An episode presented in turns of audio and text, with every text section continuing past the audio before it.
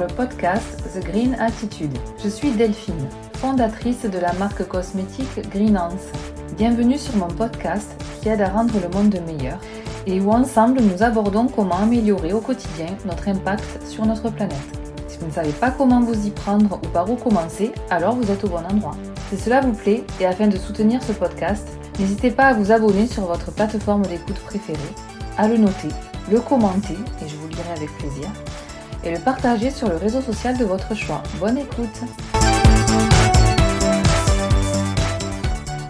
Coucou, j'espère que tout va bien et merci pour ton écoute. Alors, la question du jour, c'est comment éviter le gaspillage alimentaire? Pour commencer, je vais te faire un état des lieux de la situation et puis je vais te donner quelques conseils pour que tu puisses l'éviter. Ce gaspillage ne provient pas que de notre foyer, mais si on peut au moins éviter celui de la maison, eh bien c'est déjà ça de gagner. Alors voici l'état des lieux.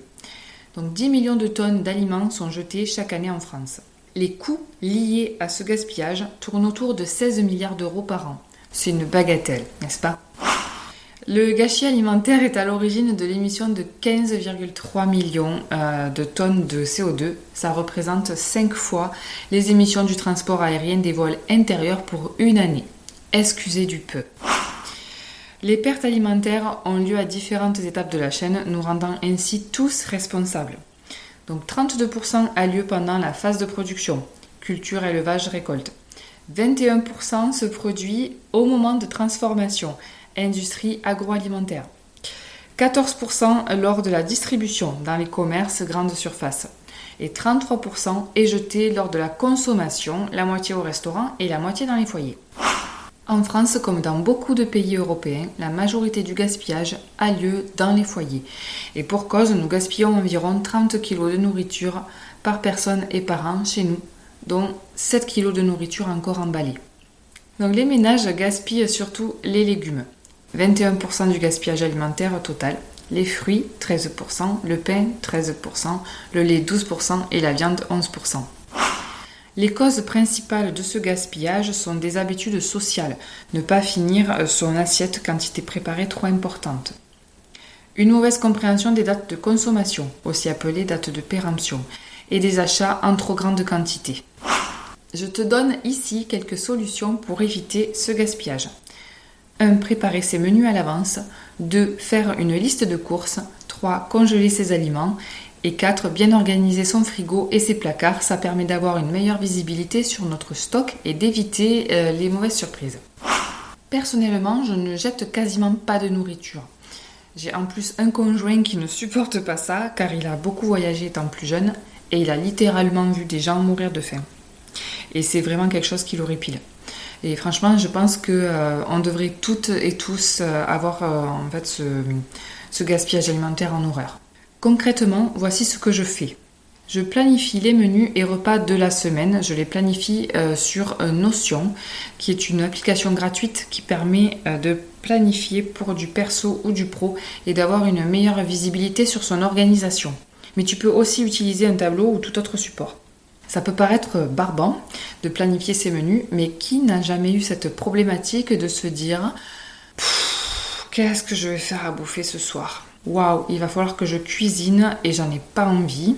Ou c'est la course donc je fais des pâtes alors que j'ai des produits frais dans mon frigo.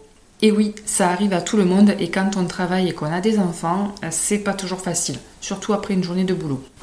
Donc pour simplifier, je planifie à l'avance ce qui va me permettre de faire mes courses en fonction des menus de ma semaine. Et généralement, je me tiens à ma liste de courses, à part quand je vais faire mes courses et que j'ai faim. Mais bon, euh, voilà, ça, euh, généralement, j'évite parce que bon, dans ces moments-là, on va acheter en plus grande quantité et en plus, on va acheter des bêtises. J'achète pas mal de produits frais euh, car je cuisine beaucoup. Et donc je choisis un soir ou une demi-journée le week-end généralement que je consacre à la cuisine. Puis je congèle ou je mets au frigo. Je cuisine souvent en plus grande quantité et je congèle pour avoir une réserve pour les jours de grande flemme, notamment les week-ends.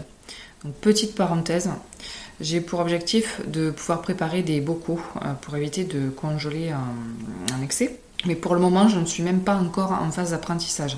Je sais juste que je veux atteindre cet objectif. Voilà, sa parenthèse fermée. Donc cette organisation peut paraître ennuyeuse, trop exigeante, euh, qui ne laisse pas la place à la créativité de l'instant ou une perte de temps libre. En vérité, elle me libère l'esprit pour les jours de la semaine où c'est souvent la course. Et le soir, après une journée de travail, je peux passer un peu plus de temps avec mes enfants, par exemple, et juste réchauffer mon repas.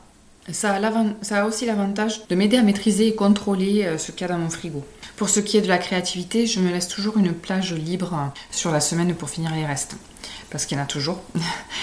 Et c'est à ce moment-là que je vais user de ma créativité. La préparation des repas, c'est une activité que nous faisons tous ensemble. Je dis que je cuisine, mais je ne suis pas la seule. Car mon conjoint cuisine aussi. Et je fais participer aussi mon, garçon quand il en a envie. Alors, au niveau de mes achats, ce que je fais aussi, c'est euh, d'acheter des aliments à la limite de leur date de péremption ou des fruits et légumes qui seront jetés si non achetés.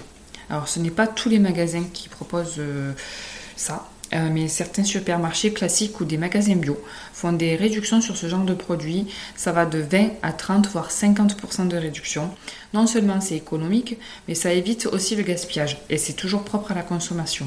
Lorsque je vais au restaurant et que je ne finis pas, je prends systématiquement les restes. Ça paraît un peu rapia, mais pourtant ça évite bien des gaspillages. Et surtout depuis que la loi est passée à ce sujet, on peut demander des boîtes pour emporter ce que nous n'avons pas terminé. Euh, ça se fait beaucoup aux États-Unis et c'est carrément normal pour eux. Je n'ai jamais ressenti là-bas de jugement à ce niveau-là, alors n'hésitons pas à le faire ici aussi. Pour résumer, le gaspillage alimentaire se trouve tout au long de la chaîne qui va de la production à la distribution et jusqu'au consommateur. Même si tout n'est pas de notre responsabilité, prenons au moins en charge ce qui nous appartient, c'est-à-dire notre consommation quotidienne. Et lorsque le magasin le propose, prenons le réflexe de choisir quelques produits encore consommables et susceptibles de partir à la poubelle. Et au restaurant, n'hésitons pas à euh, demander nos restes. C'était un court épisode, mais j'espère qu'il t'aura plu et que ce format court te plaît. Si tu veux soutenir le podcast, tu peux le noter, le partager et pense à t'abonner pour ne pas rater le prochain épisode. À bientôt. Bye bye.